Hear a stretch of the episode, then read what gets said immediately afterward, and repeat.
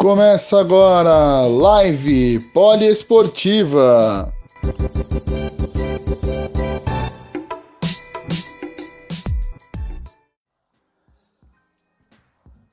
Boa noite, amigos da Poliesportiva. Boa noite a todos vocês, polespectadores. Hoje iniciaremos mais uma live do vôlei. Uma pessoa muito especial, campeão mundial maior jogador do mundo, campeão olímpico, campeão da Liga Mundial, um dos uma lenda do voleibol mundial. Nós estamos falando Elis Negrão, um dos maiores atletas do voleibol da história. Boa noite, Marcelo. Muito obrigado por nos atender. Boa noite, boa noite, Rogério. Tudo bem? Prazer poder falar com você aí. É uma honra ter você com a gente hoje, falando um pouquinho de você um dos mitos, uma lenda. Eu posso dizer de boca cheia isso, Marcelo. Eu vi você jogar, eu fui nos treinos do Banespa, eu vi você lá treinando. A nossa diferença de idade é questão de dois anos e meio, não é, é muita coisa. Então eu vi você nascendo no voleibol. Que bom, que bom, que bom. Graças a Deus eu tive esse privilégio. Eu assisti o Mundial de 90, eu assisti finais de Banespa e Pirelli 91, 92. Bons então, assim, tempos, acompanhei. Bons tempos. Nossa, maravilhosos tempos, né? E tá aqui com você uma lenda, um mito do voleibol, para mim, na minha opinião, um dos maiores opostos que eu vi jogar. Na obrigado, sua época tinha muito, muito cara ruim na sua posição, né? Muito cara é, ruim, né, só, né, na sua posição. Só tinha cara ruim, né? O... Só tinha cara ruim, né? Zorzi. Dimitri Fomin. Vários, exatamente, só nego ruim. Nossa, só Milinkovic da Argentina, não tinha ninguém. Pascoal da Espanha. É verdade, verdade, verdade. Então, muito cara ruim na sua época. O Timons, né? Mesmo ali já. Exatamente. Jogando uma barbaridade como jogou em 92, né? Então, assim, é, é um verdadeiro privilégio estar aqui com você, conversando contigo muitos amigos da sua época, inclusive um amigo já tornou até amigo pessoal, o Orlando contam as histórias. Orlandão, o Orlandão fala as histórias lá. então, bom, Marcelo, bom. é muito legal, cara. E rever você, estar tá presente com você, é uma honra. E não podia começar não falar do que você faz hoje e da onde você surgiu para o mundo, que é a base. Sim, né? sim, sim. Marcelo, você como Marco, o Marcos Freitas falou lá na, numa transmissão da Sport TV, que o mundo conheceu Marcelo Negrão no Mundial Infanto Juvenil em 1989, campeão mundial. Você e toda aquela equipe, obviamente, os seus amigos, sim, sim. todos aqueles atletas, trouxeram o primeiro título mundial da base. Isso é verdade. Né? E o que, que foi isso para você? Como é que é como é que era na época o trabalho da base, o que, que mudou de hoje com você, você atleta e hoje você treinador. Bom, Jair, na, na verdade é assim, o que, que aconteceu? Naquele era o primeiro Mundial infantil juvenil, né? E o Brasil também estava indo a, a, em termos de conhecer, porque era o primeiro, a gente não sabia o que estava por vir ainda, né? E muito bem, né? Chegando lá, jogamos contra grandes equipes, principalmente a, a final foi contra a Rússia, e jogadores já enormes, já naquela idade. Então a gente já começou a ficar surpreso por ali, porque é, jogadores hoje em dia que são altos, estão acostumados a andar no meio de jogadores altos, é uma coisa normal. Mas antes, para quem era alto no Brasil, você encontrava a estatura média das pessoas, mesmo nos times de vôlei, baixas. Então, quando você Sim. era alto, você achava que você era gigante. E quando nós chegamos lá, é, e vimos que todos os times tinham jogadores já da nossa idade, já garotos da nossa idade, mas garotos já altos, ficamos já meio que assustados também, né? Mas enfim, fomos para o Mundial lá na Arábia, um calor desgraçado, quente pra caramba. Eu lembro que de noite era 46 graus à noite, você tem ideia, muito quente lá na Arábia, realmente.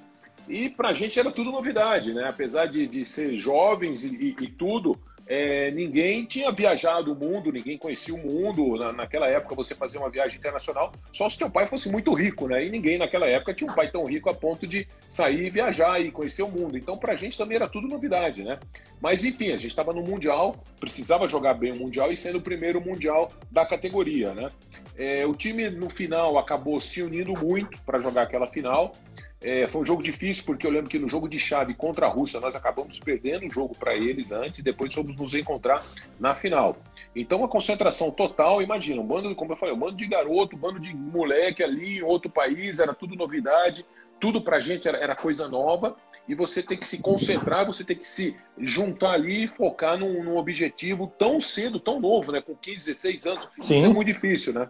E eu lembro que eu era o capitão, e eu falava, poxa, eu tô aqui, tinha, deu aquela lucidez, né? Falei, poxa, vamos esquecer as coisas externas aí, mas a gente está aqui para disputar um campeonato uhum. mundial, estamos aqui para representar da melhor maneira possível. Já perdemos um jogo contra esse time aí da Rússia e a gente não pode vacilar de novo.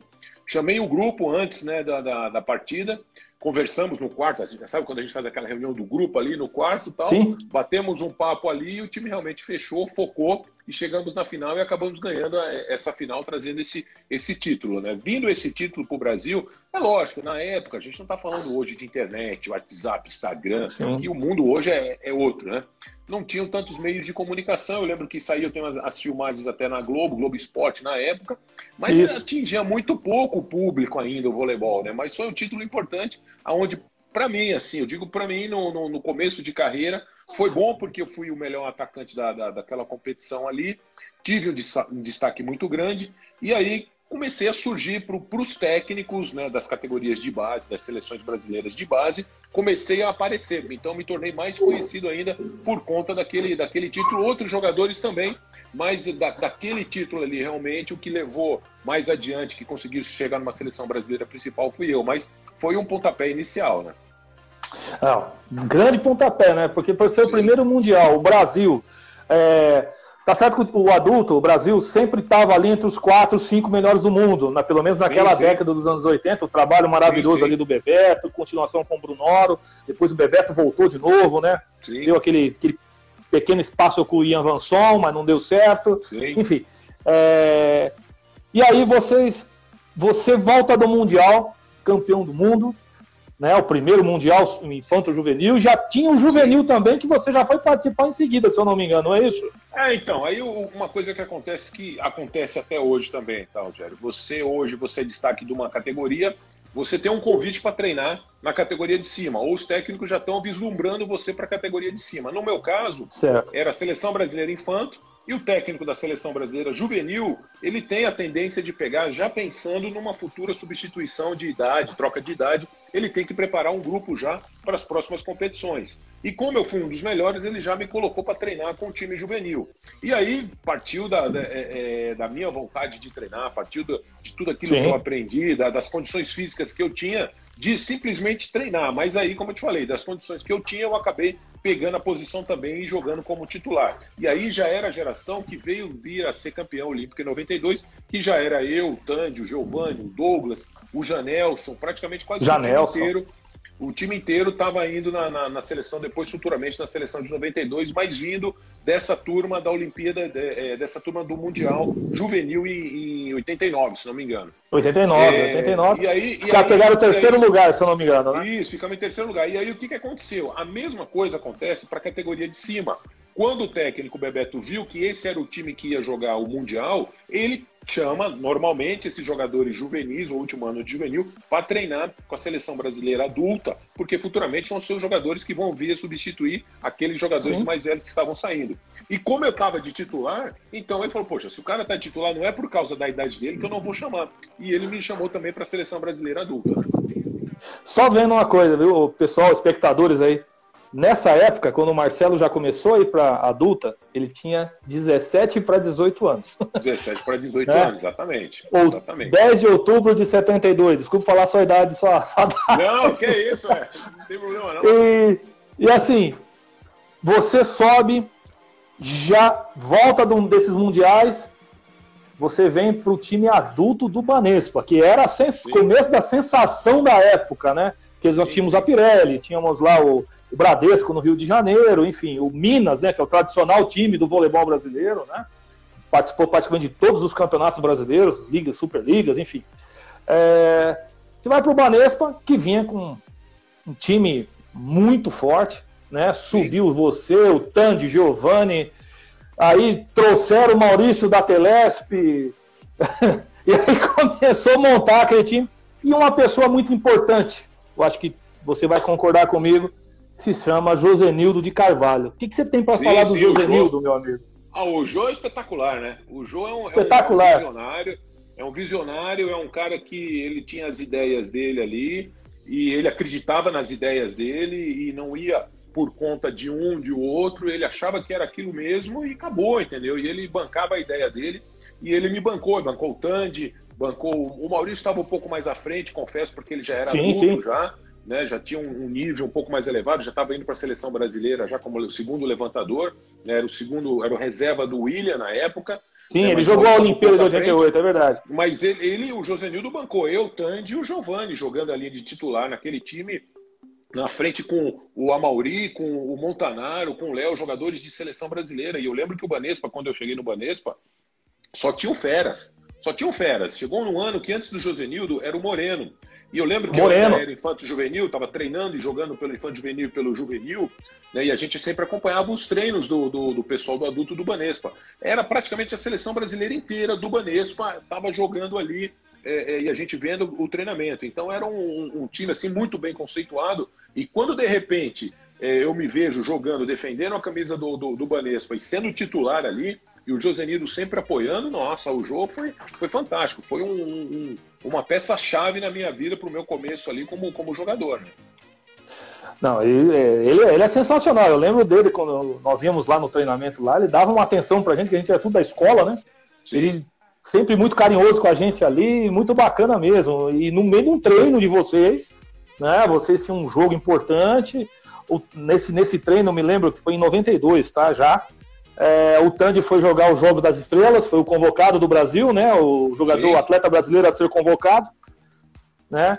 E aí, pô, ver o Montanaro, ver o Amauri, é, é, eu que gosto, era, já jogava vôlei, mas no amador, obviamente, tremia, né? Porque, pô, eu tô vendo meus ídolos, tô vendo Não, os caras na minha é frente, meu. É muito legal. E depois de tudo isso, cara, você foi treinar na seleção brasileira, outra coisa que é uma opinião muito pessoal minha, talvez um dos Sim. maiores treinadores da história do voleibol mundial, que é o Bebeto de Freitas. Ele revolucionou Sim. o voleibol nos anos 90, nos anos 80, perdão, com o saque, deu aquela liberdade, né? E hoje o saque é o primeiro fundamento de ataque, né? Sim, sim. Já na sua época já era, né, Marcelo? Mas você tinha uma dificuldade maior, né? Você não podia tocar na rede.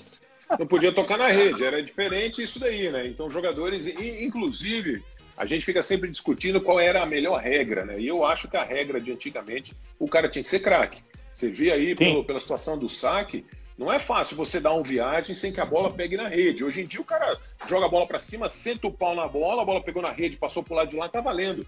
Né? Mas antigamente não, então você tinha que saltar mais, você tinha que ter mais coordenação motora para que a bola passasse por cima da rede sem tocar nela. Então o jogador tinha que ser craque. E hoje em dia é, é, a gente vê tudo quanto é bola é ponto, e antigamente tinha vantagem, você lembra bem, né? E a vantagem Ixi. fazia o quê? Que o jogo demorasse de duas a três horas no mínimo. E aí o que, que acontecia? Sim. Imagina um cara atacar três horas durante uma partida, se ele não tiver todos os golpes, já era, meu amigo. O cara fica marcado, ele não consegue mais jogar, né? Então eu acredito que aquela regra antiga trazia sempre jogadores mais é, é, eficientes, jogadores mais craques de bola, né? É, naquela época também não tínhamos também o líbero, né? Porque o, o, também, o central, também. na realidade, ele tinha que passar Isso. também, né? Ele tinha que é, ajudar no então, passe. É, é, então, tecnicamente, o jogador tinha que ser mais completo, né? Tinha que ser mais completo. Você imagina, um cara de 2 metros, 2 metros e 10 que a gente ia jogar contra a Holanda, por exemplo, o cara tinha que saber dar uma manchete. E tem alguns lances no jogo, tem o Poço, mas tem Sim. acho que 2 metros e e 12, do... ele passando, é, do... ele dando manchete. Ele passando. Entendeu? Ele fazia, ele fazia a linha de passe. É verdade. Fazia a linha de passe. Ele fazia a linha de passe. O cara, o cara não podia ser um cara né, que hoje só faz o que faz e acabou. Não, tinha que saber fazer um pouco de tudo também, né? É isso. É verdade. Então, um amigo seu falando aqui que o Bebeto foi o melhor, o Kid. Kid tá falando foi, aqui com a gente. Foi, o Kid. É, o Kid, o Kid tinha uma canhota, meu amigo, eu vou te falar, viu? Eu lembro. Eu tomei, uma, uma vez eu tomei uma bolada na cara dele que, nossa, eu quase que desmaiei, viu? É impressionante a força que o Kid tinha. Fui campeão brasileiro te... com ele, jogando pela Telesp, jogava muito. Pela Telesp, né? Muito, muito, muito. E ó, eu vou te lembrar uma coisa. É, foi quando eu comecei a ter o contato, voltar a ter contato com o voleibol, encontrei o Orlando, né? Falei, pô, você é Orlando tal? Ele falou, sou. Falei, cara, eu lembro de vocês no Ibirapuera, porque nós íamos assistir o jogo do Banesco Pirelli. Era eu e uma amiga minha que torcia pra Pirelli, o resto era tudo Banesco. o ginásio é pro Banesco. Mas, ó, ó eu, eu, vou te falar, a Pirelli, a Pirelli era um clube fantástico, viu? Fantástico. Tinha, tinha um Brunoro, tinha o pessoal da comissão técnica. Jorjão. Jorjão. Tinha uma estrutura muito boa. Muito, muito, muito boa. boa. Não, era, era, era, era, era, o, era o time a ser como se for, é, o, o, o time que era o espelho das outras equipes. Sim, né? sim, a Pirelli era o espelho das outras é, equipes. Inclusive empresa, né? por ser empresa, o que eles sim, investiam, sim, né? Também, então era o, o modelo para todos. Era, né? era, era um SADA, né? Era um SADA, né? Mas praticamente Isso, um era um SADA, SADA hoje o Cruzeiro. Um investimento justamente. muito alto também ali. Os italianos gostavam muito de voleibol, porque na Itália tem essa cultura, né? Então, acho que trouxe essa cultura aqui para o Brasil também. E investiam muito no voleibol. Então, era sempre grandes equipes. Era o Banespa veio depois, né? Puxando essa Isso. linha da, da, da Pirelli. Então, era dois clubes assim, realmente, que faziam quase e sempre. E o Fiat Minas, né? Incluindo o Fiat, Minas, né? É, e, o Fiat, Fiat Minas, também. também, na época. o Carlão jogou lá. E o Fiat Minas, né, Rogério, tem até hoje, né? O pessoal tem até hoje. O, o, o, Fiat Minas adora voleibol, né? O pessoal. Não, é impressionante. impressionante. Eu não, eu não sei como você é amante, apaixonado pelo, pelo voleibol, se você já teve a oportunidade de ir lá no, no Minas. Ver o ginásio, não, não tive. como eles fizeram. Não Meu tive. Deus do céu, é maravilhoso. Eu acredito, eu, eu posso falar com certeza que para mim é o melhor ginásio de, de vôlei, de esportes do Brasil. É lindo, maravilhoso. Vale a pena você Olha dar uma só, olhada lá. Vale a pena. Muito bonito. Só para te falar, segunda, terça-feira vai ser a live com a Carol Gataz do Minas.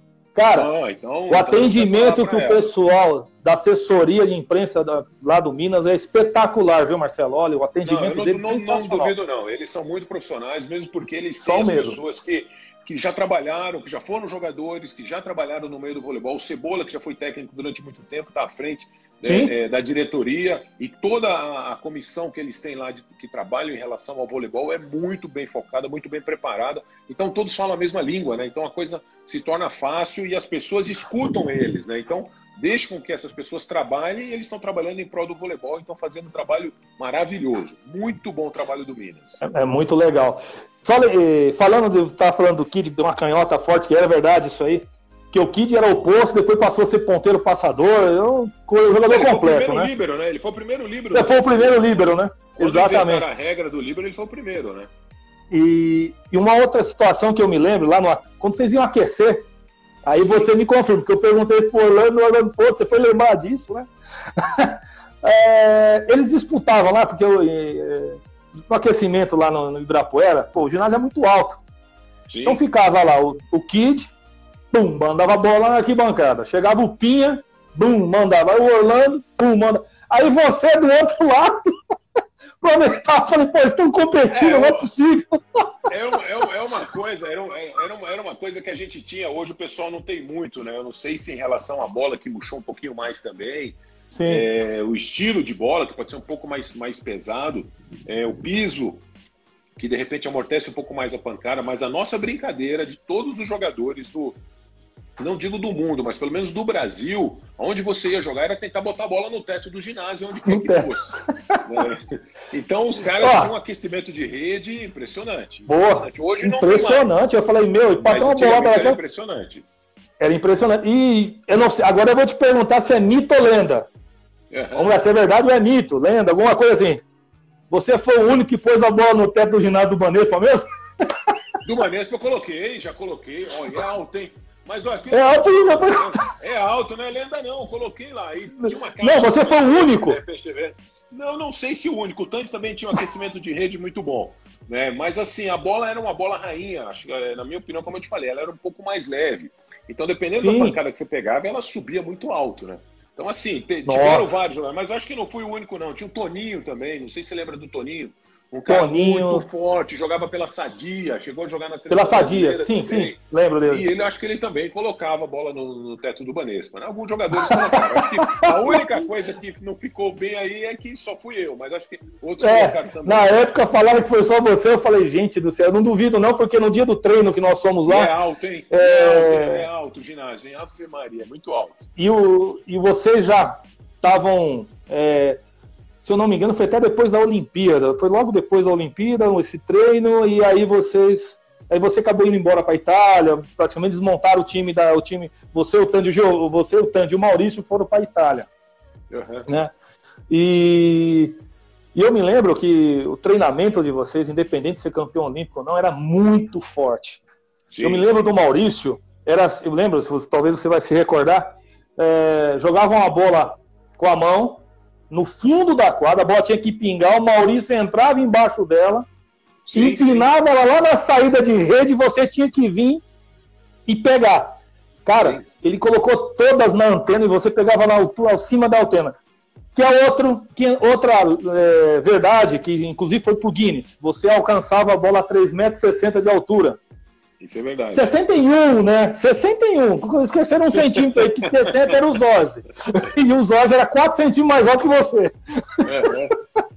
Não, era assim, era, então... existiam, existiam treinamentos, né, que hoje a gente Muito tenta, forte. eu como treinador, é, eu tento fazer isso e a molecada não acredita. Eu falo, cara, tem que fazer porque você vai ter uma, uma, uma, uma, é, uma facilidade maior no momento difícil. Então precisa fazer. Não, mas isso é impossível. Eu falei, não é, cara, porque existiam jogadores que faziam isso. E em determinados momentos do jogo você acaba surpreendendo o seu adversário fazendo esse tipo de jogada ou tendo essa habilidade para você poder fazer isso. Mas a molecada, rapaz, é difícil pra caramba de você é, impor o seu ritmo de treino muitas vezes, colocar algumas certo. ideias. E a gente tem que se adequar, entendeu, Jair? Não dá para eu bater de frente o tempo inteiro com jogadores. A gente tenta mostrar, muitas vezes, eu, por ainda ter uma condição física um pouco privilegiada de ir lá, eu, eu demonstro para eles.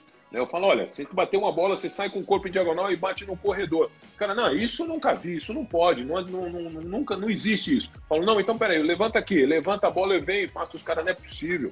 Como é que o cara consegue fazer isso? Então, eu tento passar algumas técnicas minhas e de alguns levantadores, falo muito com o Maurício, estou o tempo inteiro conversando com ele, é, filmo alguns jogadores meus, mando o vídeo para ele, falo, Maurício, o que, que, você acha desse levantador? Ele, pô, Marcelo, manda o cara entrar um pouco mais assim, mais assado, procura mais.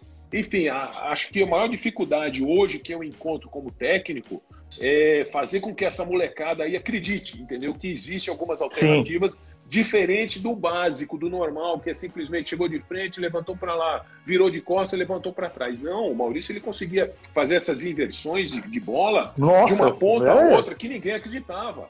Entendeu? Então eu tento Não. fazer esse tipo de treinamento, enfim, né? E aos pouquinhos algumas coisas saem, algumas coisas têm saído, tanto que o ano passado nós fomos campeões aí do Campeonato Paulista, que é o principal campeonato né, do, do da minha competição aqui em São Paulo campeonato difícil, um campeonato puxado. Uhum. Então foi bem bacana, foi bem bacana e algumas coisas, algumas evoluções eu vi dessa garotada aí. Tanto é que a maioria do, dos meus jogadores do meu time estão subindo de categoria, indo para a equipe juvenil. Para mim, é, é, o maior prêmio é esse daí, né? Não, legal. E deixa eu te perguntar uma coisa. O que, que é diferente hoje, por exemplo, os seus treinamentos, daquilo que você pegou lá atrás? O que, que mudou, o que, que evoluiu hoje, Marcelo, em termos de treinamento? A, a, molecada mesmo, por exemplo, você tinha um objetivo naquela época, que eu me lembro, a gente se preocupava muito mais em ser federado do que querer ganhar dinheiro naquele momento. Né? Sim, querer sim, jogar, sim. é de querer jogar. Hoje parece que as coisas mudaram bastante, né? Muito, muito. Nesse sentido as também. Coisas, é, as coisas primeiro evoluíram, né? Primeiro a molecada se interessa em saber o, qual é a estrutura que você tem a oferecer para eles, para eles poderem estar jogando no, no seu clube. Né? Aqui no SESI, felizmente, aqui as condições são muito boas, excelentes, tem uma ajuda de custo bacana para a garotada. Dependendo se precisa estudar, nós temos parceria com o Colégio Campos Sales, então já entra com bolsa, já é um alívio para a família o garoto entrar e estudar num colégio particular, isso é muito bom. É um colégio muito isso, bom, né? Muito bom. Fora isso, você tem todas as competições pagas que nós disputamos, disputamos todas as competições, Campeonato Paulista, é, campeonatos lá, a Taça Paraná, Copa Minas, aonde tiver a Merco, é, Taça Mercosul também, aonde tiver um campeonato, a gente está sempre disputando. Isso daí coloca o garoto a um nível de jogo muito grande. Ele chega a jogar mais de 60 jogos durante o ano. Isso é uma coisa muito bacana mesmo. Né? E fora isso, a gente tem ali aquela coisa que a gente vende sempre, que é a evolução do garoto para que ele possa subir de categoria e que, se Deus quiser, um dia ele pode vir a se tornar um jogador também a nível é, é, profissional, e aonde a gente tem o time principal aqui no SESI também, né? pelo menos até agora a gente estava com esse time aí. Então, uma coisa muito bacana é que você tem sempre aonde começa e aonde o menino pode chegar. Né? Isso é uma coisa que eles ficam visualizando sempre, isso é muito legal. Né? Não, legal. É, falando também, voltando lá na época da base, eu me lembro que eu participei, né? Porque passou no Globo Esporte a peneira do famoso, a famosa peneira do Banespa na época, né? Passou no Globo Esporte, eu fui pegar. Né? Exato, eu peguei o ônibus, rapaz. Eu morava, eu morava depois do autódromo, uhum. na época, né? Então eu falei, Banespa, beleza, eu pego aqui o, o ônibus que vai para Pinheiros, passa na Avenida Santo Amaro, desço na frente, beleza, tô lá. Fomos eu e dois amigos entrávamos no ginásio, tinha mais de 2 mil, 2 mil pessoas lá dentro, 3 mil pessoas é dentro do ginásio, é para fazer uma peneira. E eu fui com 17 anos. 17, 16 para 17 anos. Pô, infanta. Falei, meu Deus, já estou muito tarde. Na época, né? Sim. E eu fui para ser atacante. Tenho 1,79m. Meus amigos, não vai assim não. Vai é como levantador. 79, é, é Na época já era difícil. Vai como levantador. Eu acabei indo, cara eu fui o único escolhido. Caramba, hein? Daquele dia, eu fui o único escolhido. Até conta essa história, contei até pro Ricardo isso aí, porque depois que eu fui descobrir que o levantador do Infante era o Ricardinho. Eu queria matar ele. Só isso. e aí, beleza, cara. Então, assim, e hoje eu não vejo mais essa divulgação da peneira, não vejo mais essa quantidade de pessoas, de crianças querer jogar isso aí. Marcelo, o que, que, que para você aconteceu em todos esses anos, com todas as conquistas, desde a sua época até hoje? O voleibol sempre. O, masculino, por exemplo, são cinco finais consecutivas de Mundial, quatro de Olimpíada. Né? É, o Brasil talvez foi o time que mais, que mais participou em finais junto com a União Soviética. Né? Em todos esses, esses títulos aí. União Soviética, Rússia hoje, né? O que, que você acha que aconteceu para essa mudança repentina assim dessas coisas, cara? Bom, na, na verdade, não é que aconteceu né, alguma coisa com o voleibol. Aconteceu com o Brasil, aconteceu com, com o mundo, né? Está acontecendo agora, né? E o Brasil sofre muito quando tem alguma queda, alguma recessão. Né? Então a principal medida é acabar com eles acreditam que é um gasto extra, que é acabar com o investimento no esporte. A primeira coisa que eles param é investimento no esporte. Então um, um, um time hoje né, ou melhor, o patrocinador hoje, quando ele vai entrar para o voleibol, ou para o esporte, seja lá ele qual for, ele dá uma olhada e fala, poxa, onde eu vou ter mais retorno? Qual é a visão que eu quero para, é, melhor, qual é o retorno que eu vou ter investindo ou na base ou no time principal? Então, o que, que eu quero para minha empresa? O que, que eu quero para minha marca? Né? Então, ele pesa muito o orçamento dele, ele pesa muito o momento da empresa dele ali e ele investe. Alguns investem na base porque ele quer fazer um trabalho mais social, ele precisa divulgar a sua marca perante a comunidade, né, perante a, é, essa molecada que um dia vai se tornar um futuro consumidor da marca, e eles acabam investindo só na base. Né? Outros falam, não, eu preciso de, um, de, um, de uma coisa rápida, eu preciso aparecer na televisão, eu preciso disputar um campeonato brasileiro para, de repente, quem sabe, é, é, o meu time acabe chegando numa final e vão ter transmissões pela televisão, então eu preciso investir nisso daqui. Agora, juntar as duas, as duas né, categorias, a gente pode dizer assim, o adulto e a base, é, é complicado. São poucos os times é que têm né? condições financeiras, condições financeiras para conseguir isso. Muito, muito difícil. E aí a gente fica o quê? O SESI hoje tem um time adulto e tem duas categorias de base. Há dois anos atrás tinham todas as categorias de base, já não tem mais. É, outros lugares, como o Centro Olímpico, faz um trabalho só de base, não tem time principal e também não são todas as categorias. É o Mirim, é o infantil e infanto juvenil. Então, assim, a gente vai pegando e vai compondo. Um compõe aqui, outro compõe ali. Você pega um time que vai jogar, é, é, por exemplo, Taubaté. Taubaté tinha só até recentemente só o time principal. A base era constituída pela prefeitura, que bancava as categorias de base. Então agora é que eles estão juntando tudo. Então é, é muito difícil, já muito difícil você ter um clube que tenha complicado. todas as categorias. É complicado, é, sai caro, né? Então depende, como eu te falei, não é o voleibol em si, é mais o patrocinador que depende da, do, do, momento que o país atravessa, tem condição de investir mais ou menos. Né? Infelizmente, é o país que a gente vive que, enfim, sofre essas condições. Né? Então, rapaz, é aquele negócio.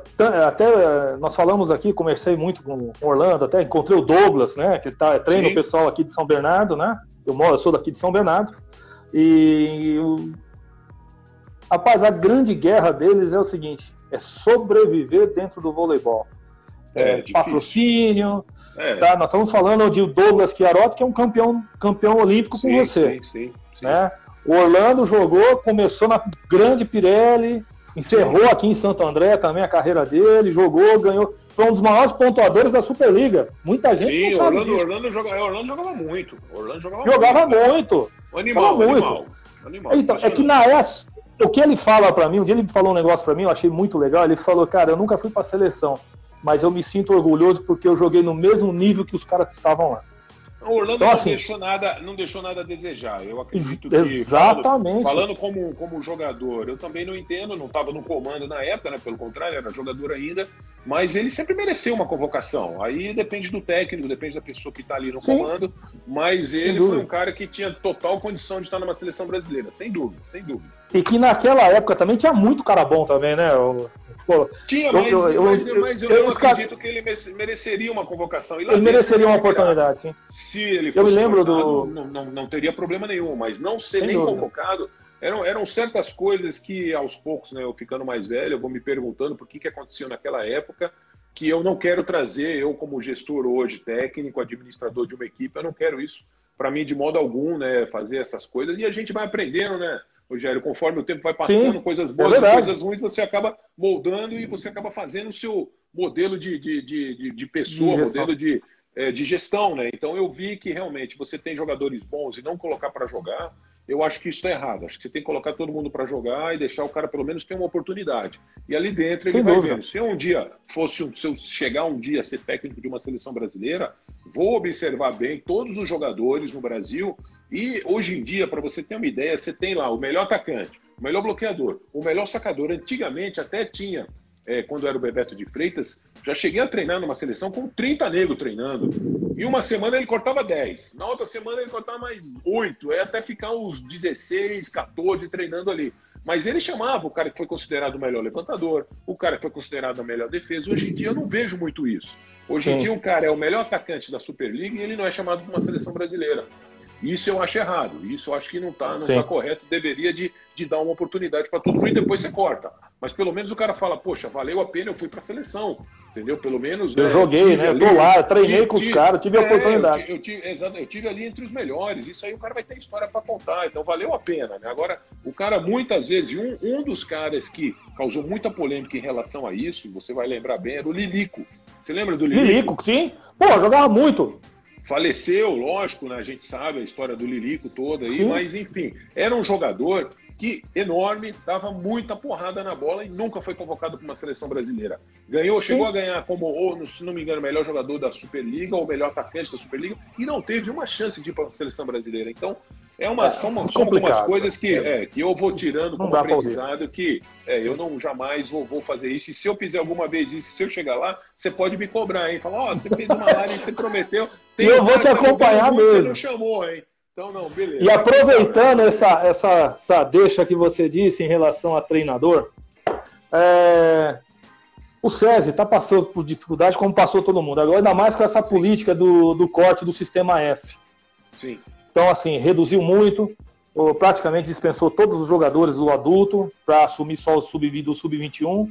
E, e saiu também um, um, querido amigo, e foi o pioneiro comigo aqui semana passada, o Rubinho, né? Sim. Grande, talvez o maior auxiliar técnico que eu vi, tá? Mais vitorioso, vamos dizer Sim. assim, e uma competência como treinador que é Não, excepcional. Eu nunca vi uma pessoa é. estudar estudar um adversário como ele. Muito estudioso. Ele, muito é, estudioso. É, é, impressionante a inteligência dele, o conhecimento muito, de vôlei dele muito. é impressionante. E, e ele também não, não, não, houve renovação do contrato, até porque não é questão pessoal, obviamente, foi uma questão financeira. Sim. Óbvio, o César não tem como bancar mais. Sobrou lá você e o Thiago. e aí? O que, que falaram para vocês? Qual é o projeto do César daqui para frente? Então, Foi conversado é... alguma coisa, Marcelo? Não, em, em relação às dispensas, é um, é um momento, como eu te falei, que o voleibol atravessa, o planeta atravessa, muito difícil, que ninguém jamais imaginou que isso Sim. fosse acontecer. Jamais, jamais. Acho que nos piores sonhos a gente não imaginava um negócio desse aí, né? E, como eu te falei, o esporte sempre é bem penalizado em relação a, a essas coisas que vão acontecendo em relação à, à parte financeira do país, né? Então, o, o SESI, assim como todas as empresas, principalmente o SESI, que depende das, das empresas, vai passar por uma recessão muito grande. Muitas empresas estão quebrando, muitas empresas aí não estão conseguindo contribuir como contribuía. Fora isso, a, a arrecadação que tem, o governo ainda está pegando metade dessa, dessa arrecadação aí também. Então, ou seja, vai diminuir muito o investimento, pelo menos nesses primeiros momentos do, do SESI, e a gente tem que se virar com isso, né? Se virar com, com essa situação aí e aceitar da melhor maneira possível. Né? Muitas pessoas estão perdendo emprego, é muito triste, é uma Sim. situação que eu jamais imaginei, como te falei, está passando e está vendo. Pessoas excelentes que trabalham ali sendo dispensadas, é, é uma situação realmente muito desagradável, muito, mas assim, triste demais, triste demais. E o voleibol não é diferente, né? O voleibol você pega é, grandes, é, grandes pessoas, grandes figuras do voleibol, como é o Rubinho, que para mim é um técnico excepcional, um cara inteligentíssimo, né, mas que tem o seu valor e está certo, porque pelo, pela ocupação dele, pelo cargo dele, pelo modo como ele, a competência que ele tem, tem o seu valor e para o Césio hoje se torna um valor muito acima do que né, vai, vai conseguir pagar. Né? Então, e, em relação a ele, já pegando o gancho, os jogadores também. Todos os jogadores ganham muito bem. Hoje a gente sabe que o César é um time de ponta e para você ter um time de ponta você tem que pagar muito bem esses jogadores. Então, com essa recessão, todo o time profissional foi totalmente dispensado e se deu assim a, é, o objetivo de jogar. Até o momento não foi ainda totalmente concretizado, Rogério. Não, não chegaram para mim ou para o Thiago e falaram: olha, vocês vão, vão, administrar e vamos jogar a Superliga com o time juvenil. Foi uma coisa que saiu na imprensa. Alguns falaram até que eu seria o técnico dessa, dessa equipe, do time Sim. profissional, que seria jogado com a equipe juvenil, mas até agora, efetivamente, chegar e falar: ó, oh, Marcelo, você vai assumir daqui para frente, não. Hoje, o que tem hoje no momento certo é que eu sou o técnico do Infanto Juvenil e nós jogamos é, é, essas competições que eu te falei, a, a, competição que é o Campeonato Paulista, a Taça Paraná, a Copa é, Mercosul, que foi cancelada, depois tem a Taça Minas também, que a gente não sabe ainda se vai ter ou não. Então, até o momento, eu estou seguindo o meu cronograma normal né, e, e, esperando só o momento que a gente pode voltar às atividades e chamar a molecada toda de volta aí para começar os treinamentos. Mas em relação realmente ao adulto, eu só lamento o que aconteceu, mas é aquilo, né? É o que está passando o mundo. Né? Não é porque Sim. o pessoal não gosta não é o Brasil, voleibol, é o mundo. Não, ou, ou, é o mundo, ou por resultados é, é, que não foram agradáveis. Muito pelo contrário, todos sempre fizeram um bonito trabalho ali. A gente só tem que agradecer, tirar o chapéu Sim. a todos dessa comissão que passou aqui. São pessoas excelentes, maravilhosas e que a gente só deseja tudo de bom na vida deles para que né, esse momento passe o mais rápido possível, porque são pessoas extremamente competentes. Né? Então, Sim. Vamos aguardar, né? Como eu te falei, eu não sei ainda como que vai ficar a minha posição dentro do SESI em caso da Superliga, se realmente, se a gente vai jogar com o Juvenil ou se nem vai jogar a Superliga, vai jogar só os campeonatos das categorias de base aqui em São Paulo. Né? Por enquanto ainda a gente não não, não falaram nada. Resposta, ah, então... né? Não, ainda não. Não, legal. Você pretende ser treinador do adulto? Ou vai ficar só com a base mesmo? Fala, deixa eu ficar com a molecada aqui que eu ganho então, aqui, Rogério, meu, é, minha área. É, então, é, é, é, uma coisa assim, eu, eu observei muito quando eu parei de jogar e todo mundo me fala, pô, vai ser, vai ser técnico, vai entrar para o meio do voleibol. Eu não quis em primeiro momento. E estava sempre observando. Eu, sou, eu sempre fui um cara de observar muito para depois entrar e tomar minhas decisões. Né? Então eu sempre achei que o correto seria eu fazer o caminho diferente do que alguns amigos meus fizeram, companheiros de seleção brasileira fizeram, que assim que pararam de jogar, já assumiram um, um, um, time profissional. Então eu preferi começar pela base. Tá? Então eu comecei do Mirim, dando aulas de vôlei na, na, na, quadra de cimento, a molecadinha de 12, 13 anos ali, aprendendo como que eles reagem, aprendendo como que eles me escutam, aprendendo como que eu tenho que é, é, gerir esse grupo, né, de, de, jogadores, mesmo sendo a molecadinha, mas eu acho que é um aprendizado muito válido, muito, muito válido. Depois eu fui hum. promovido para a categoria de cima, que é o infanto juvenil, já são moleques de 16 a 19 anos já é outra pegada já também. Então eu tive que né, começar a me desdobrar um pouco melhor para saber como que era o meu tipo de treino, como que estava sendo, como estava sendo a minha avaliação, como que eu avaliava cada jogador, como que eu escalava, enfim, como que você chega no jogador para conversar, porque cada um e cada geração tem uma cabeça, né? Um moleque de 11 é diferente de um moleque de 19 anos, né? Então você tem que saber os problemas de cada um e eu fui crescendo aos poucos, né? Te sou sincero, né? A minha é, é, é, a minha evolução seria de repente para uma equipe juvenil, né? Mas aí aconteceu isso que está acontecendo no mundo. Se caso é, é, venha a ter que assumir o time profissional com esse time juvenil, vamos dizer assim, teria e seria a evolução normal do, do meu trabalho e futuramente chegar a um time profissional. Mas por conta dessa, dessa pandemia que está acontecendo, de repente tem que se antecipar isso. E eu, num, num momento como esse, não posso chegar e chegar para o SED e falar, não, não aceito. Muito pelo contrário, né? se aparecer essa oportunidade, juntamente com esse pessoal que está aí, é o, o Misael, junto com o Lino também, o João, que é o preparador físico, todos têm uma, uma, uma consciência muito grande do trabalho, a gente tem que abraçar essa ideia e juntos ali nos unimos para tentar levar o SESI a manter o SESI no mais alto nível possível. Né? Confesso que seria um degrau a mais que eu pularia na minha carreira como, como, como técnico. Estava vindo né, devagarinho, subindo, subindo, mas enfim, tem que aceitar esse, esse desafio caso aconteça. Não, legal. É, eu acho que assim, o conhecimento que você tem, o que você representa para o voleibol brasileiro e para o voleibol mundial, porque você, Marcelo, você é conhecido mundialmente. Você, quem não conheceu o Marcelo Negrão não sabe o que é voleibol. Nunca viu voleibol na vida. É, não é possível, né? Então, na Itália, então, você lá, você é venerado pelas pessoas lá. Caras viram você jogar e principalmente sim, o que sim. você fez, né? Você fez no Cisley Treviso. Sim, sim. Um, outro recorde, né, que muita gente não sabe, você colocou 74 bolas no chão numa partida é oficial. É verdade. Meu, é verdade nós estamos falando, você mesmo falou, poxa, eu joguei no Mundial com um time da Rússia que tinha lá a média dos caras de 2 metros de altura, 2 metros de cacetado, 2 metros e 10. Só que você vai jogar no vôlei italiano, que é o mais forte do mundo até hoje, né? Desde a sua época, você lá enfrentou, só enfrentou a base do time italiano, a base do time holandês, Não, a base do time búlgaro, né? os russos estavam todos né? lá. Estavam tudo lá. Só não tinha ainda os cubanos, né? Ainda só não estavam é os cubanos chegando ainda, né? porque tinha aquela questão da política lá do país e tal. Sim, sim, Mas, sim. É, os americanos estavam todos lá, enfim, né? E... Como é que era isso aí? O que, que os caras falam para você hoje lá, dos seus amigos italianos, a situação deles lá, é, a retomada, né? Porque estão pensando em retomar, sendo que lá o negócio tá, foi muito forte, né? E ainda não chegamos nesse pico foi, ainda. É. Lá eles chegaram, né? É, eu, Acredito que eles devem estar retomando já os treinamentos, já devem estar começando alguma coisa de leve, sempre com esse distanciamento né, social, indo aos poucos tal, mas a coisa está um pouco mais controlada lá, né? Aqui a gente não tem esse Sim. pico. Todo mundo fala o nosso pico não chegou, não chegou, a gente não sabe quando é que vai chegar esse pico e, e começar a descer. Lá já e tem vai esse, a descer. Esse, esse, estudo que já subiu e agora já está baixando e as coisas aos poucos estão voltando. Mas o importante é que lá realmente é o melhor campeonato de vôlei do mundo, a gente tem os melhores jogadores do mundo jogando no mesmo campeonato, na mesma equipe, por isso torna um campeonato tão forte, né? E a última coisa que eu fiquei sabendo era que eles é, é, fizeram com que todos os jogadores durante essa pandemia não saíssem fora dos clubes, ficassem em casa esperando para depois ter uma retomada do, do, do, campeonato. Eu não sei agora se vai retomar mesmo ou se, se já deu cancelado por cancelado completo esse, esse campeonato desse ano.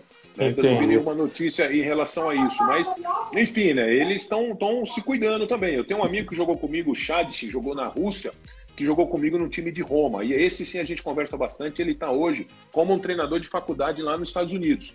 E ele falou que lá também está essa loucurada toda aí, mas eles estão usando todas as, as ferramentas possíveis para passar os treinamentos para os seus atletas, né? Sempre fazendo lives aí, conversando é, é, com jogadores e passando alguns treinamentos. É complicado, já. Esse momento de é complicado. aí, cara, é um momento, como eu te falei, não dá, nunca imaginou. A gente só vê isso em filme, cara. E a gente nunca imaginou estar tá passando por isso.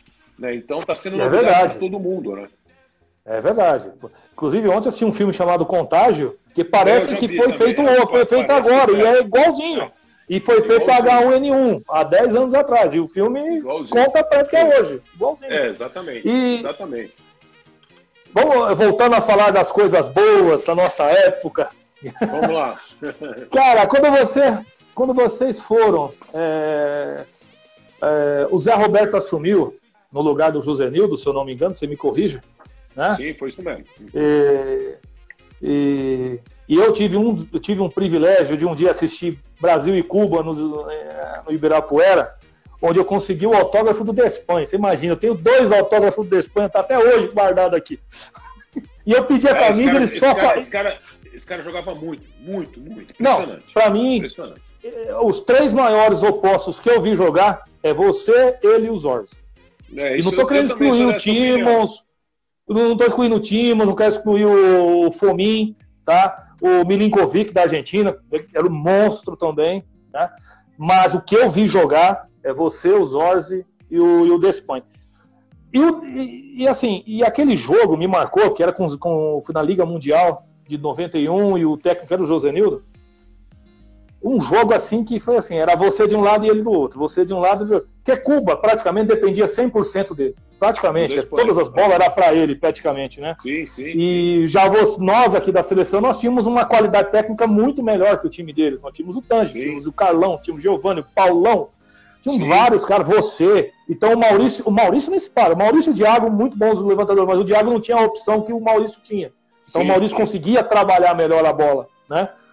E, rapaz, eu lembro que você deu uma medalhada no Despanho. rapaz, eu falei, bicho, você devia estar com muita raiva dele, porque acho que ele, aquele ah, gritinho dele incomodava, né? Incomoda, mas ó, incomodava não, assustava, né? Eu, eu ficava atrás. O, o a gente escutava daqui bancada, pô. Então, o Maurício ficava no bloqueio e eu defendia atrás do Maurício. Você vê aquele cara subindo e gritando, meu amigo, eu falava, tô perdido, tô morto aqui atrás. Entendeu? E eu tomei muita bolada dele. Então eu não lembro dessa bola que você falou, mas se eu dei foi bem dada, porque eu cansei de Foi bem no meio. Não, ficou acho que a marca Mikasa na camisa, né? Porque a bola era Mikasa. Então ficou a marca na, no meio do peito dele, rapaz. O negão ficou bravo, rapaz. O homem ficou bravo. né? Porque ele cobrou do bloqueio, né? o bloqueio não chegou, bom, meu amigo. Era muito legal. E assim, e o... falando disso aí, aquele ginásio lotado. Sim. Aí veio as tietes, né, meu amigo? Porque você, o Giovanni, o Tandy e o Maurício. Aí o Douglas por fora ali, o Jorge Anderson. Era um, fase boa, o Tampa, né? Fase boa. Ô, Rapaz, como é que era, Marcelo? Você, por exemplo, você não podia ir num shopping center, você não podia sair na rua. Como é que era esse convívio é, então, com esse ó, público? Eu vou, eu vou... E o que, que você achava? Eu vou te contar uma história aqui sobre fã, né? Primeiro que eu, eu, me, eu confesso que eu era muito bobo, tá? Eu poderia ter aproveitado um pouco melhor essa fase.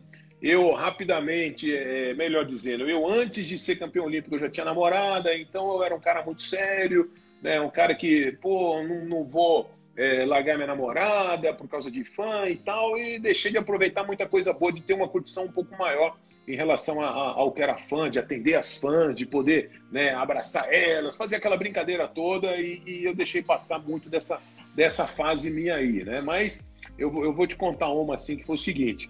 É, eu saí, né? Acabamos de ganhar tal. Para mim, eu sempre fui um cara muito, muito normal, muito tranquilo, nunca é, e muita gente fala, pô, você não sabe quem você é, cara. Você tem que tomar cuidado com o que você fala, tem que tomar cuidado ó, com o que você, o que você come, tem que tomar cuidado como você se veste. Eu, pô, mas o que, que é isso, né, cara? Eu não me achava Sim. um cara como acho, um cara normal, mas não sabia do que podia repercutir isso, né?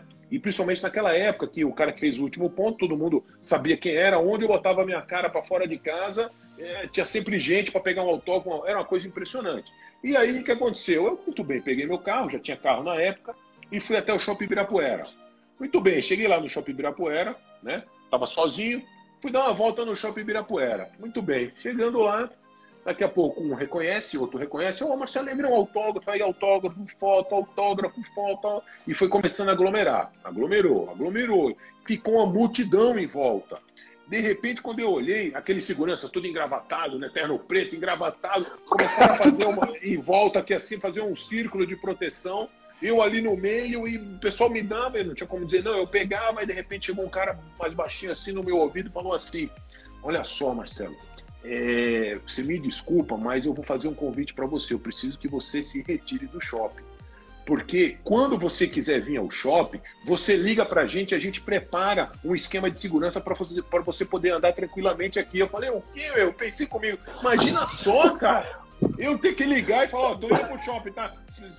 Prepara a segurança aí pra mim. Pô, porra, velho, eu, eu, imaginei aquilo na hora, eu falei, meu Deus do céu, onde foi que nós chegamos, cara?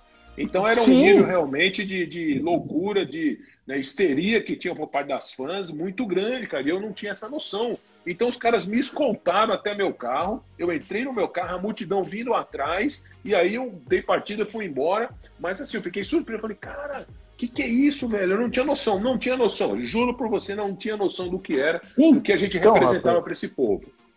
Mas então, é exatamente isso. É, por exemplo, eu tinha meus 16, 17 anos, né? Molecão. As meninas, ai, o, Mar... ai, o Negrão é lindo, o Giovanni é lindo, e a gente tá já ciumado de homem normal. O lindo, lindo era só o Giovanni, né? Porque a gente era Não, livre, né? o Giovanni e o Maurício.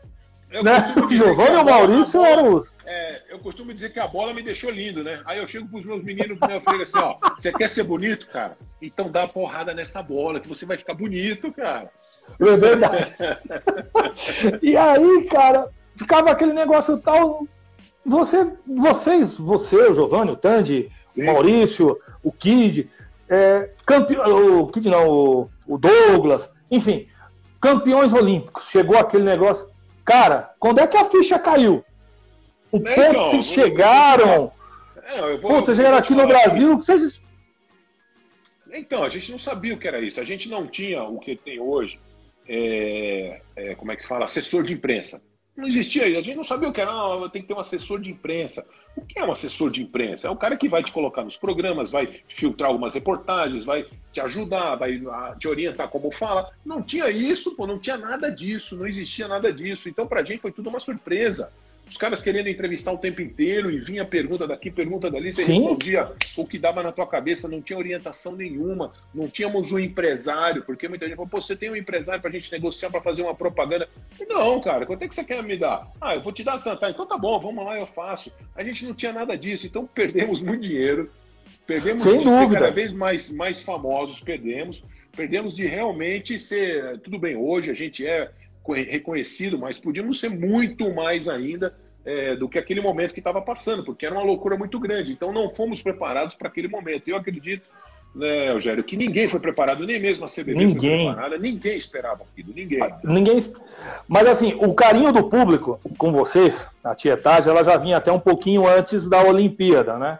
Porque, nossa, eu lembro que o Maurício ia pro saque, era uma gritaria, uma histeria, só para ir pro tudo ia pro saque. O Giovanni entrava na quadra, anunciava o nome nossa, dele e Nossa Senhora. O ginásio ia abaixo. O ginásio ia, ia abaixo, a mulherada. Sim. E, e, assim, e aí vocês ali no meio, também aproveitando esse gancho aqui, falando da torcida, e que você falasse um pouquinho, que nós não vimos hoje isso mais, lógico, hoje é uma coisa bem menor, mas Sim. não temos mais um, aquele líder de torcida como você tinha, o D'Artagnan.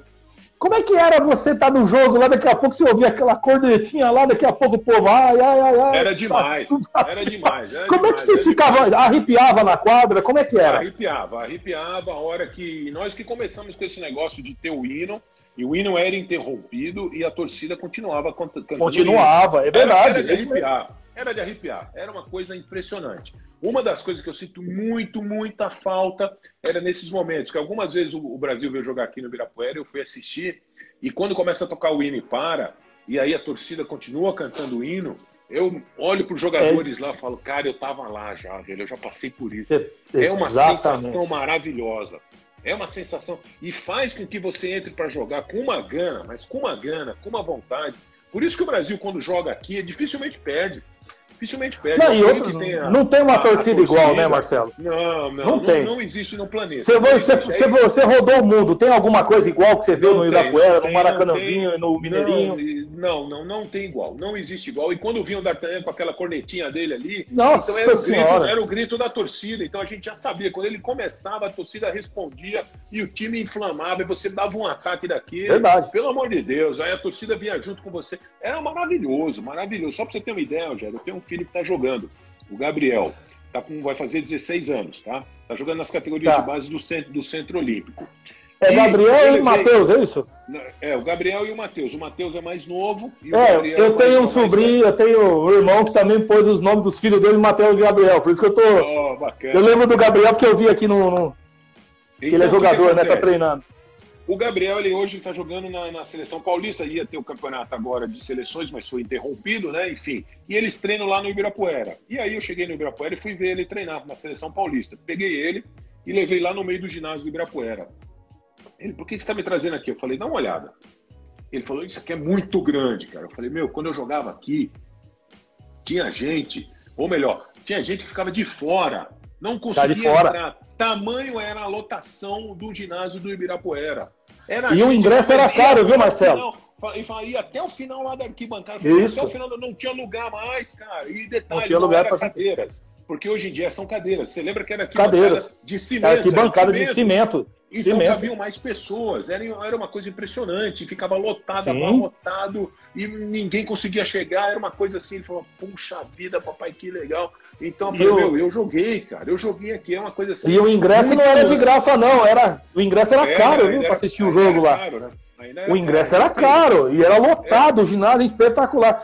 E uma outra, é, falando do Ibirapuera, é, ali você tem momentos nostálgicos lá, maravilhosos. Nossa, ali é maravilhoso. E maravilhoso. tem uma pergunta aqui dos do nossos amigos aqui da rádio, perguntou assim o seguinte: qual foi o seu melhor momento? Foi o Barcelona? Ah, a Liga foi, Mundial? Ó, eu vou, eu vou dizer, foram dois melhores momentos, tá? Muita gente não sabe disso. Eu, eu, geralmente eu falo um porque fica bonito e tal, mas para você eu vou falar.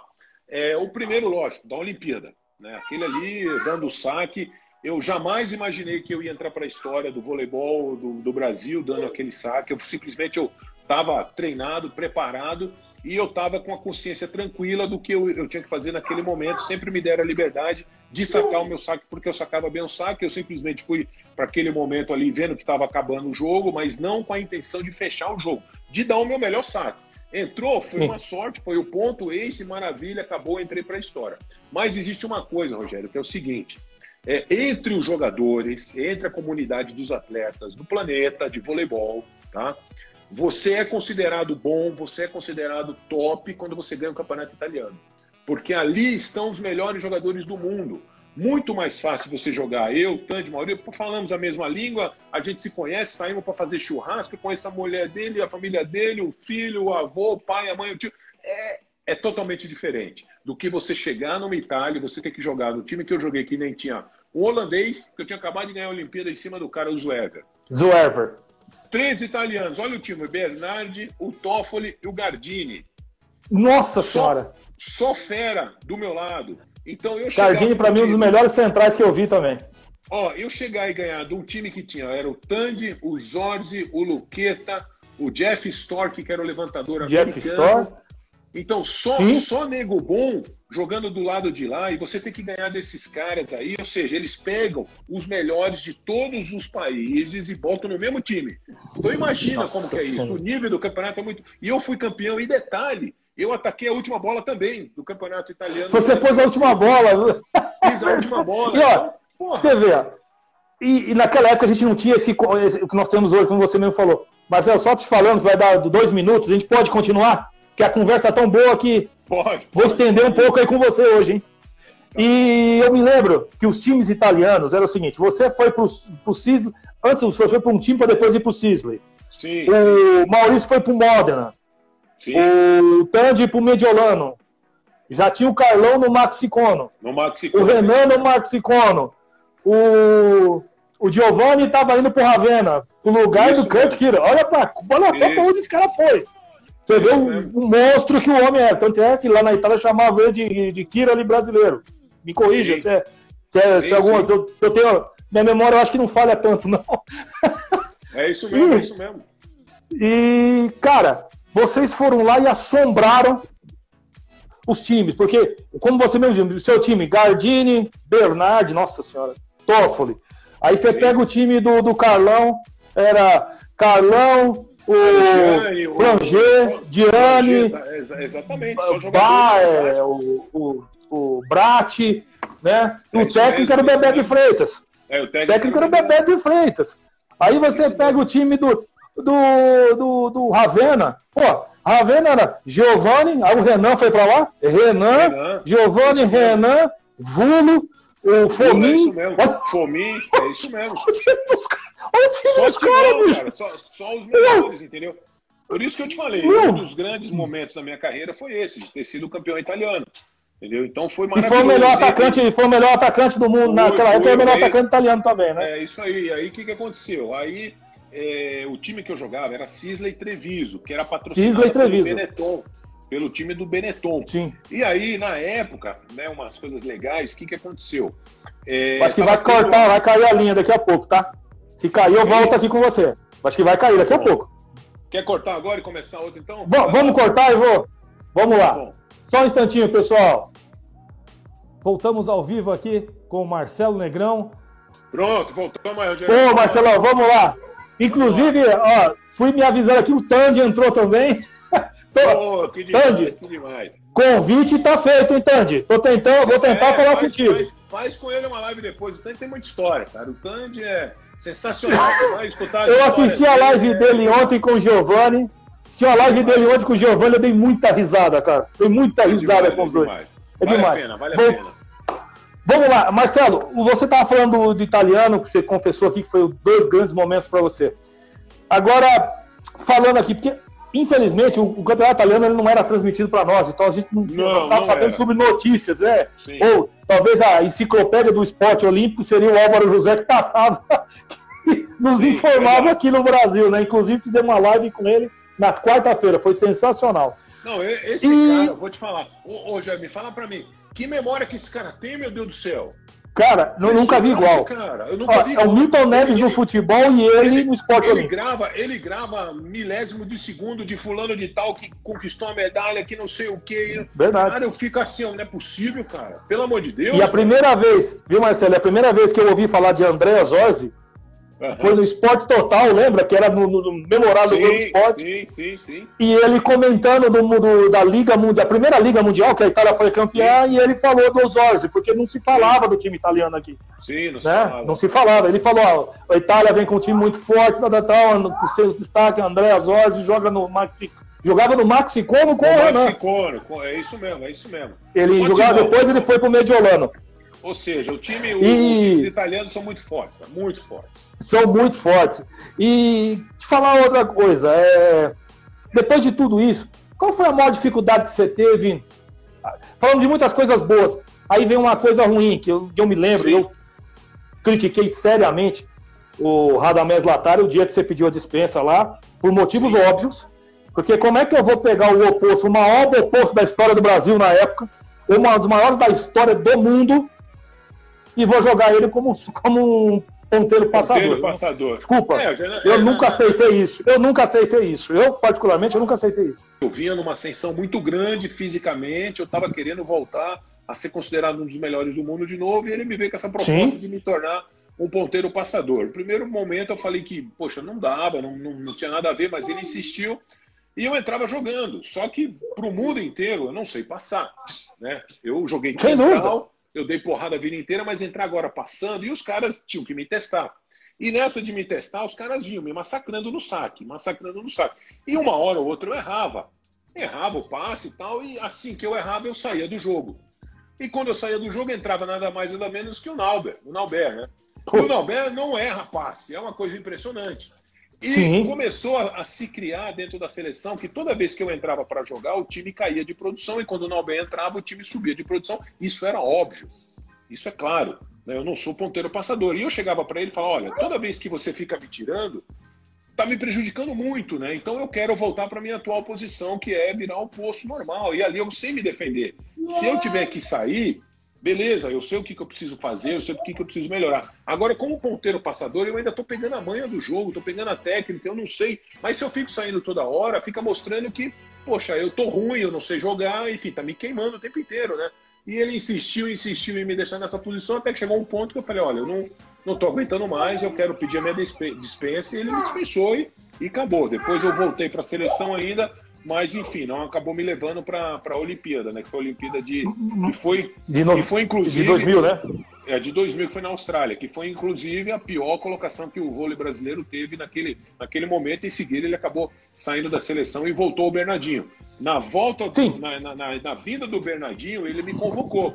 E eu cheguei a jogar com o Bernardinho, só que em seguida, na primeira Liga Mundial, no primeiro jogo oficial dele, eu acabei machucando o joelho, aí foi a É onde eu ia chegar. Seleção. Cara, eu me lembro disso aí, porque eu, quando você pediu dispensa da seleção é, lá com o Radamés, e eu vi essa intenção dele, eu, a partir dali, eu não assisti mais a seleção brasileira. Vou ser muito sincero com você. Eu não vi mais. Não acompanhei mais Superliga, não acompanhei mais nada. Porque eu não acreditava que nós tínhamos, saiu um gênio, né? Que é o Marcelo, que era o Zé Roberto Guimarães. Sim. Eu acho que tinha outros treinadores. Opinião minha, eu achava que o Navarro merecia uma chance, porque o que ele vinha também, fazendo no Suzano ao longo do tempo. Realmente, o Navarro né? podia ter sido então, ele. Opinião pessoal minha, o pessoal falava, não, o cara é isso, o cara é aquilo. Gente, desculpa, eu acho que quem tem que estar são os melhores. Podia os melhores tem que ser convocados. Você tem razão. Tá? Não foi. Beleza.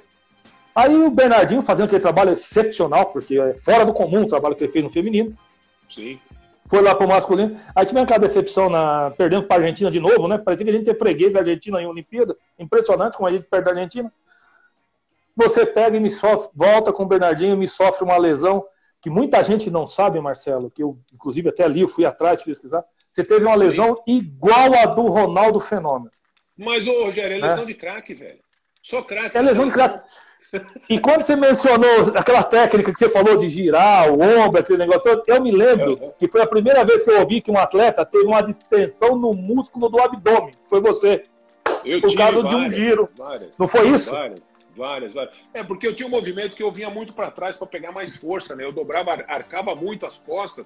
E quando eu arcava demais, eu acabava estirando um pouco mais o abdômen. Sim. Nessa de estirar um pouco mais o abdômen, quando eu vinha muito forte para atacar, acabava, né, que dando, dava aquele tranco, aquele estiramento e acabava rompendo. Né? Então eu tive vários é, é, rompimentos no abdômen. Né? Não foi uma vez, não, foram vários, vários. Foram vários, né?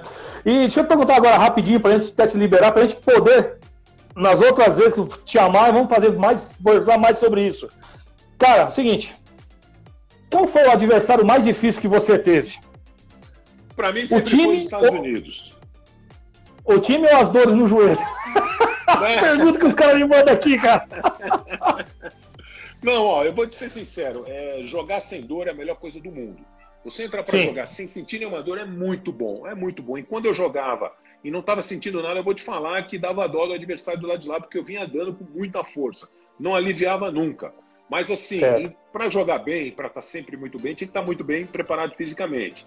Mas, por lado de lá, você tem que ultrapassar o adversário. E um time que eu tinha muita dificuldade de jogar eram os americanos. Os caras, eles eram muito inteligentes, eles sabiam me marcar muito bem, eles iam sempre por estatísticas, né? Eles que inventaram esse negócio de estatísticas. Então, a bola sai um pouco para cá, ele ataca aqui, a bola sai...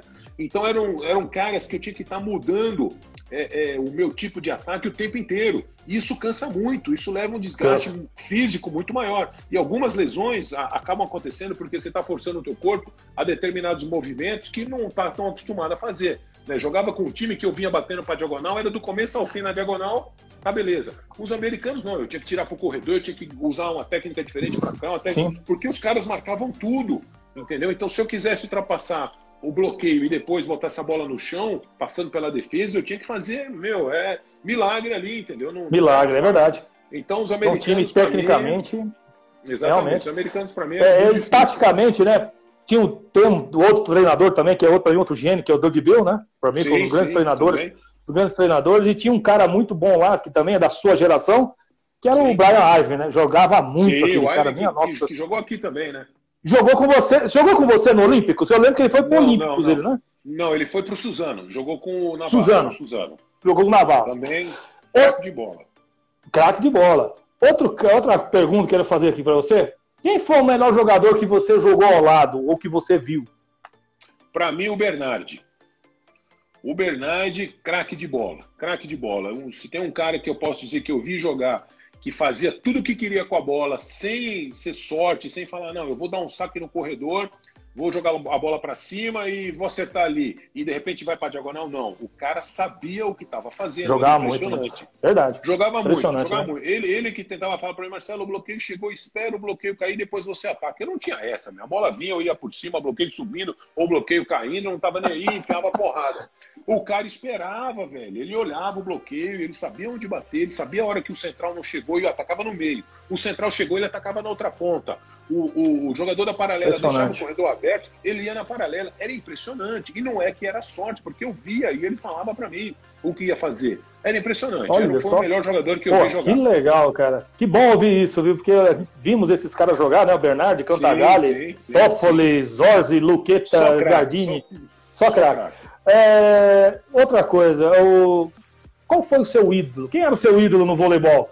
Vamos ver Na época, é, na época, quando eu comecei, eu, eu, como garoto, né, jogando ali pelas categorias de base, no Banespa, a gente sempre assistia o time principal treinar. E aí todos os jogadores passavam direto, né, pela, pela garotada. Direto assim, não, não dava nem bola, né? O Montanaro um dia chegou e me cumprimentou e falou para mim, pô, e aí, como é que tá? Pô, tá indo bem e tal, quer ser jogador um dia. O cara trocou cinco minutos de ideia comigo ali e eu passei a gostar do cara, passei a observar mais o cara. E depois, futuramente, Monta. quando eu me tornei um jogador é, é, profissional, cheguei a jogar com o Montanaro, né? E pude observar Sim. o Montanaro como, como jogador, pude observar ele como pessoa, e era um cara muito bacana, sempre deu orientações muito bacanas também, sempre foi um cara que né, sempre passou coisa muito positiva, sempre no treinamento passou esse conceito de que a gente não podia treinar mal o tempo inteiro, tinha que estar sempre muito bem, tinha que estar sempre em forma, tinha que levar sempre muito a sério. Tem a hora da brincadeira? Tem, mas na hora que Sim. chegou para treinar, tem que treinar sério, porque senão você não vai jogar muito bem. Então foi um aprendizado muito grande que eu tive com o Monta, então o Monta no começo Monta. de carreira era, era o meu ídolo. Ah, legal, porque o Monta, Monta para mim é outro jogador completo, né? Ele e o Renan era absurdo, Sim. né? Os dois ponteiros que nós tínhamos era absurdo. Bom. É, deixa eu só finalizando aqui com você, Marcelo, dá passar para você aí. É... Qual foi o treinador que você pode falar hoje assim, pô, esse aqui foi o cara para mim? Ah, para mim o Bebeto, né? O Bebeto de Freitas, Bebeto. onde me, me, me chamou para uma seleção. É, a gente sabe, tem, tiveram vários, né? Como eu te falei, teve o Josenildo, onde acreditou no meu voleibol, no meu potencial. Depois o Bebeto de Freitas me levou para a seleção brasileira, onde eu passei maior parte do tempo, porque quando eu entrei na seleção brasileira, Rogério, eu entrei lá infanto juvenil e fui sair adulto. Eu praticamente não vinha para o clube, ficava a seleção emendando uma seleção na outra o tempo inteiro. Né? E convivi muito tempo com o Bebeto, onde muita coisa bacana ele me passou, é, muito conhecimento, é, me deixou é, ser pai do dia durante um ano inteiro. Você sabe o que é pai do dia? Pai do dia é o seguinte: é o jogador mais novo, que ele tem que cuidar de tudo. Ele tem que acordar os jogadores mais velhos, ele tem que cuidar da limpeza das bolas, ele tem que cuidar da limpeza da quadra, ele tem que cuidar se todo mundo chegou na hora no treino, ele tem que ver se todo mundo comeu, ele tem que ver se está todo mundo indo dormir. É o cara que cuida de tudo. Então, assim. Putz, aí é legal. Ele, ele, ele, ele, me deu essa. É, não era um castigo, né? Mas ele me deu essa função que me ajudou muito, cara, porque eu consegui aprender um pouco de tudo. Entendeu? E ele tinha essa visão. E ele falava isso para mim. Você começando por aqui, você vai ver e uma hora você vai me agradecer. Não é um castigo, não, mas é um aprendizado. E foi muito bacana, né? Eu, juntamente ah, com ele, o Jorjão, naquela seleção de 90 também, né? O Jorjão vinha Sim. com as técnicas dele de bloqueio e tal. Então, assim, for, eu, eu, na verdade, hoje, eu não posso dizer, ah, o Bebeto. O Bebeto foi o grande que ele transformou o que é hoje o Zé Roberto, o Bernardinho, né, o Renan, que são verdade. técnicos, todos têm mais ou menos a mesma linha de, de treinamento do, do, do Bebeto de do Freitas, Bebeto. né? E hoje, depois, Legal. cada um, claro, vai, vai colocando a sua, né, pincelando um pouquinho do seu jeito de ser e colocando, né, é, é, um pouquinho do seu tempero ali no feijão, né? Mas o Bebeto, cara, ele que abraçou todo mundo, ele que deu o conceito da onde a gente tem que começar. Começa por aqui, daí depois você vai né, melhorando o seu conhecimento, mas começa por ali, o um norte, né? Foi o Bebeto de Freitas. Né? É isso. E pra gente finalizar, cara, finalizar aqui, vou tirar você descansar. Esses dias aí estavam relembrando, passaram os jogos da Olimpíada de 92 tal. Fantástico. Tinha um, eu vi um vídeo fantástico do Maurício com os filhos tal. Cara, e você, na hora que você sentou com esses dois meninos do lado, falou, olha aqui o teu pai jogando. Como é que foi a emoção foi, foi, de você estar com eles? Foi fantástico. Como é que foi o sentimento? Foi fantástico foi fantástico e, e, foi assim um sentimento de se eu falar para você, você não, acho que você não vai acreditar, mas foi a primeira vez que eu vi depois de 30 anos quase que eu me vi jogando a Olimpíada. Por quê? A gente vem daquela geração do videocassete, né?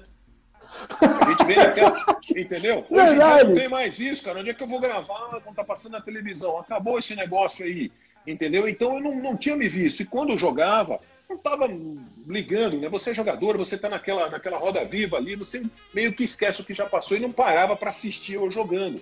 E quando o meu filho começou a jogar, eu sempre falava, e ele sempre pergunta para os outros, né? Pô, ele, às vezes a gente vai em encontro do pessoal de 92, aí ele vem junto, aí ele pergunta: meu pai jogava bem, meu pai era bom, meu pai não sei o quê. E aí ele teve a oportunidade de me ver jogar todos os jogos, ele ficou impressionado. E eu vou te ser sincero, eu também fiquei, porque eu não me lembro de ter jogado tão bem assim, não. Foi que isso? Não, eu, para mim, foi como se fosse eu tava assistindo de novo. Eu, tava, eu assisti todos os jogos da época. Eu é tive a oportunidade de ver o que, como, como, como que eu jogava, o estilo de jogo que eu tinha, porque eu não lembrava mais, porque eu não conseguia me ver jogando, né? Então foram poucas as vezes, né, que depois que saiu, entrou essa modernidade toda aí, que eu tive a chance de me ver jogar. E essa foi a primeira vez que eu vi todos os jogos e pude acompanhar junto com eles. Então, assim, foi, foi um momento assim muito bacana, muito bacana mesmo. Ah, legal. Bom, Marcelo, vou finalizar tá aqui, pra você descansar, já conversamos aí bastante. E espero beleza, aí a gente beleza. ter a oportunidade de falar novamente e estender, porque a conversa com você é para horas mesmo. Aí, Temos muito Vamos assunto ver. ainda. E tem muita história para contar ainda do Tanto Giovanni que eu ainda vou te perguntar. Pode Pessoal, amigos da. São, ó, convida eles, são pessoas super bacanas, você pode ter Sim. uma com eles aí também, tá bom? O, o Giovanni é sensacional. É, pessoal, espectador, ao espectador, muito obrigado. Estamos aqui com o Marcelo Negrão, estamos nos despedindo. Marcelo, mais uma vez, agradeço de coração Valeu, aí. Gerão. Um fã seu mesmo. E obrigado pra, pela participação. Valeu mesmo. Valeu. E boa valeu, noite a vocês, pessoal. Obrigado valeu. a todos aí. Até a próxima.